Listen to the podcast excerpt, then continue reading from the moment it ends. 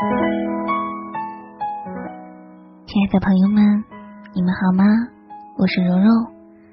呃，我又来虐大家了，因为今天我们要讲的又是一个比较伤感的故事，但还好有着治愈的效果。嗯，其实我觉得每个故事都在讲一个“爱”字，而爱呢，就是教会我们成长的东西，才能让我们更加懂得如何去爱自己、爱对方。你们觉得呢？嗯，还有就是不少朋友听完《一个女人的十年》以后，问那个故事是真实的吗？其实我也很想知道。嗯，我想用今天我们要讲的这个故事作者的话来解开我们的这个谜。他说，小时候看报纸上的故事，不明白为什么他们都要用化名。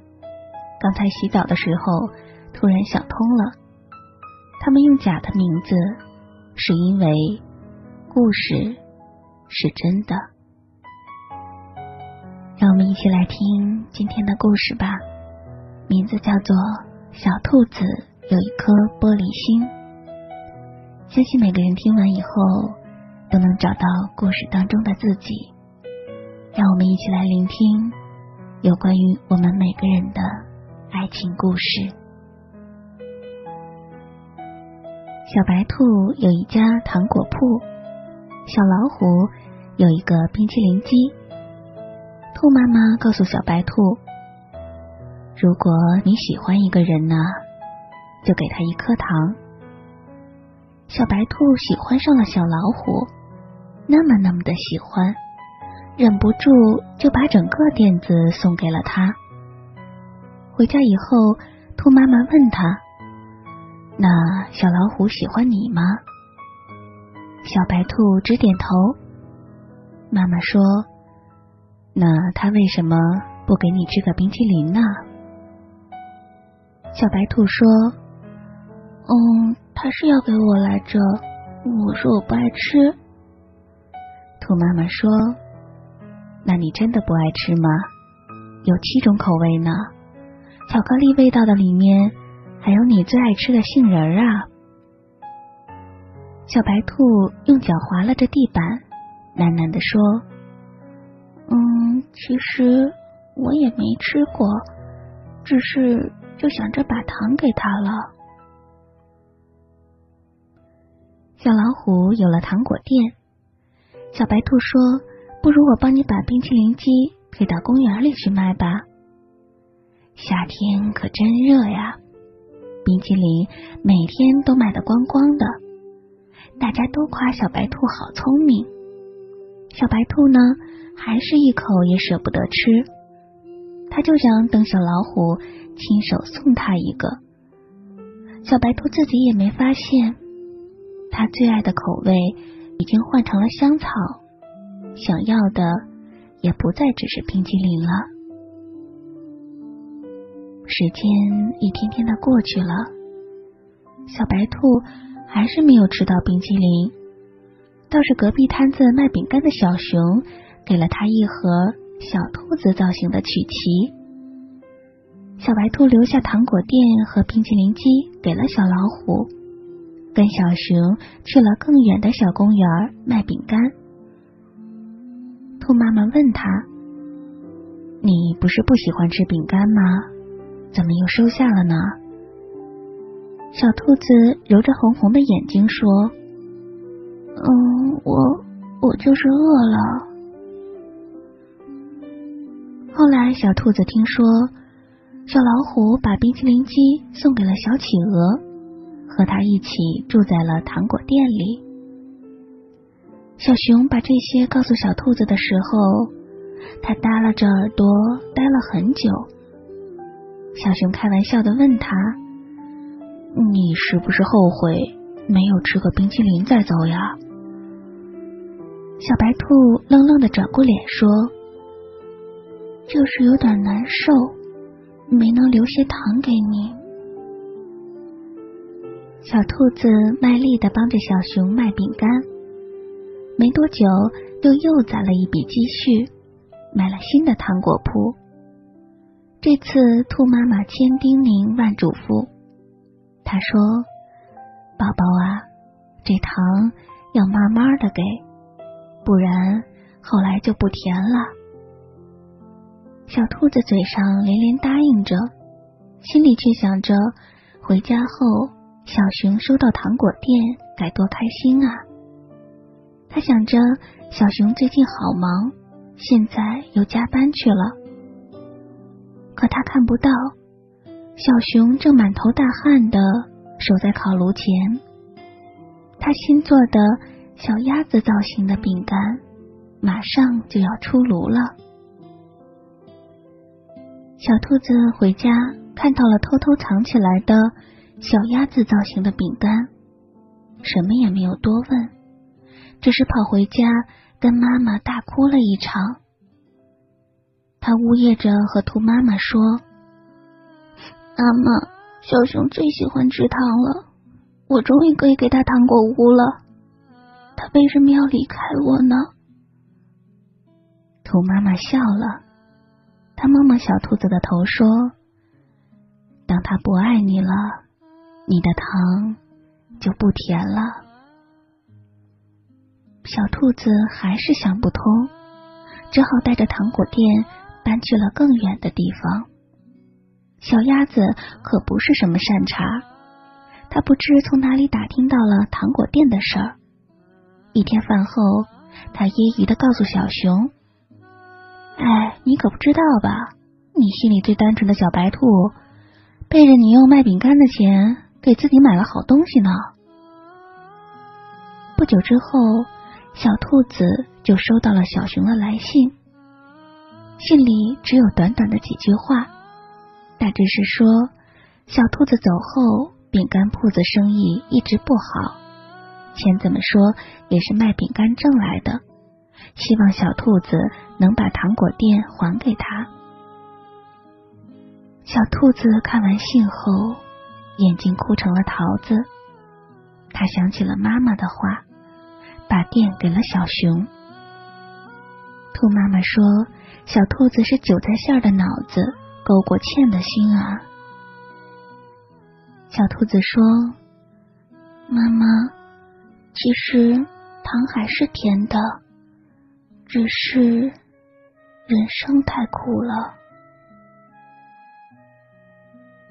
后来，小白兔又爱过几个人，都无疾而终了。这缺心眼的小兔子，喜欢上一个人就会使劲的对他好，恨不得掏心掏肺给他看。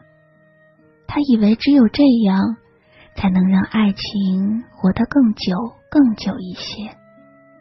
可惜那时候的小兔子还不明白，其实任何东西啊，只要够深，都是一把刀。有一天，小白兔出门，发现小熊醉倒在他门口，他哭着碎碎念着，说他过得不开心，说糖果店已经被吃完了，小鸭子嫌他没本事。拍拍屁股就走了。他一把抱住小白兔，说：“如果这世界上我还有什么值得回忆的，大概也只有你了。”小白兔被勒得喘不过气来，他心里想着：“也许爱上一个旧人，就不会再有新问题了吧？”很久很久以后。小白兔和别人讲起这段故事，总是感慨万分的说：“那些值得回忆的事儿，就该永远放在回忆里。”不知道你有没有玩过一种游戏机，投硬币的那种，有好多小爪子推呀推，硬币们相互推搡着，摇摇欲坠，却又固若金汤。你投入的越多，就越难收手。机器里的硬币垒得越厚重，就越不会有收获。可越舍不掉币，你就越觉得大奖就要来了。这逻辑很有趣，它只在你输的时候成立，可小兔子就是这么觉得的。它在万丈悬崖边，以为跳下去是学会飞翔的秘密捷径。他默默的想，大奖终于要来了。他被大把硬币即将掉落的声音迷红了眼，以至于都忘记了自己没有翅膀。既然是童话，总得有点好的，不是？小兔子回到了小熊的身边，日子没有想象中糟糕。他们一起吃饭，一起逛公园。小熊呢，每天都采一朵最漂亮的花回来送给他。小兔子会做一手的好菜，小熊总是抢着洗碗。小熊认为一切都要好了。他甚至有一点失望。都说感情是刻骨铭心的，可小兔子似乎没有留下任何伤痕，多可笑啊！那些拿刀子去划豆腐的人，永远都不知道疼。直到有一天晚上，小熊从厨房出来，随手递了一块饼干给小兔子。小兔子摇了摇脑袋，他说：“他已经好久不吃饼干了。”然后他抬起头看着小熊，淡淡的说：“你给过别人的东西，就不要再给我了。”小熊一瞬间明白，这些伤口还是血淋淋的。那年小兔子扑在妈妈怀里哭的那个下午。他就已经弄丢他的小兔子了，一起弄丢的还有原本可以幸福的可能。可小熊舍不得小兔子，小兔子自己也没有发现自己当初的喜欢已经只剩下不甘心。日子还在继续，小兔子除了还是不吃饼干。什么都千依百顺的，在别人眼里，他们俨然成为了恩爱的一对儿。直到有一天，他打开了一只旧箱子，里面装满了小熊每天采回来给他的花，花都枯萎了。小白兔想起这些日子，他每天接过小熊的花，都是敷衍的笑笑，转身便扔进了这破箱子里。他一下子发现，原来不爱了，是早就不爱了。小白兔抱起箱子准备扔出门外时，心里默默想着：开心了四年，不开心了两年，我还是赚到了。和小熊分手后，小兔子断断续续的又开过几个糖果店。卖的卖，送的送，也所剩无几了。可他还是学不会开口，说他饿，说他想要吃个带杏仁的冰淇淋。他把给糖果当成了一种惯性的礼节，看起来和从前没什么差别。他还给他们包了亮晶晶的糖纸，但小白兔心里明白，他们早就没有味道了。后来，小兔子结婚了，是和其貌不扬的小猪。再后来，还有了两个孩子。小猪是隔壁村子来旅行的，据他后来说，是来小兔子店里买糖的时候，一眼就喜欢上了这个小精灵。小猪一连来了好几天，每次都是买完糖付了钱，又悄悄的把糖留下了。兔妈妈说：“这样的孩子品行好，可以嫁了。”小猪果然也没有让兔妈妈失望。结婚后包揽了所有家务，大家都夸小兔子好福气。小兔子也总是笑眯眯的。他常常摸着两个孩子的头说：“如果你们喜欢上一个人啊，就找他要一颗糖。故事就要结束了，没有人知道，当年小猪买下又留在那儿的糖，是小兔子刚刚喷了一店的灭鼠灵，准备吃下的毒药。小白兔明明知道是有毒的，却也懒得阻拦，就卖给了小猪。他想，这些贪图甜腻的人啊，总该受到些惩罚。可当他准备重新拿出些糖果服下的时候，却发现那些被小猪买走的糖，居然安安静静的放在罐子中。第二天，小猪又来了，第三天也是。小白兔还是给他有毒的糖果，他甚至不明白自己为什么要这样残忍。他总是想着，只要小猪收下一次，一切就都结束了。可这小猪每次都巧妙的放回了罐子里，然后趁小白兔还来不及发现就走了。小兔子在和自己较劲中。似乎又看到了春天。他幸免的不只是那些有毒的糖果，而是小白兔这些年对这个世界巨大的失望。小白兔终于不再每天耷拉着耳朵，他们相爱了，后面的故事也水到渠成了。可小兔子忘记了兔妈妈说的。你拿谎言去考验爱情，就永远遇不到真心的爱人。有一次真心话大冒险，小猪喝多了，轮到他时，朋友们起哄问道：“你当时怎么想到不收下那些糖啊？”小猪被灌了太多的酒，回答的稀里糊涂，连三倒四的。但当那些字组合在一起，传到小兔子的耳朵里时，在场的谁也没有听懂，只有他在一瞬间放声大哭。小猪说：“那天啊，那天我只是路过来着。小熊硬塞的钱，小老虎说，如果我能把糖放回去，冰淇淋机就是我的了。”嗯，故事说完了，别哭。这世界是守恒的，你付出的每一颗糖，其实都去了该去的地方。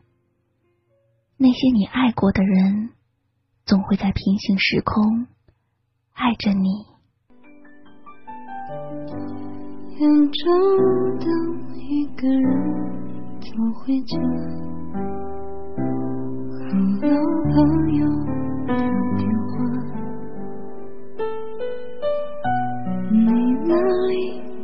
起好吗？有什么新闻可以当作笑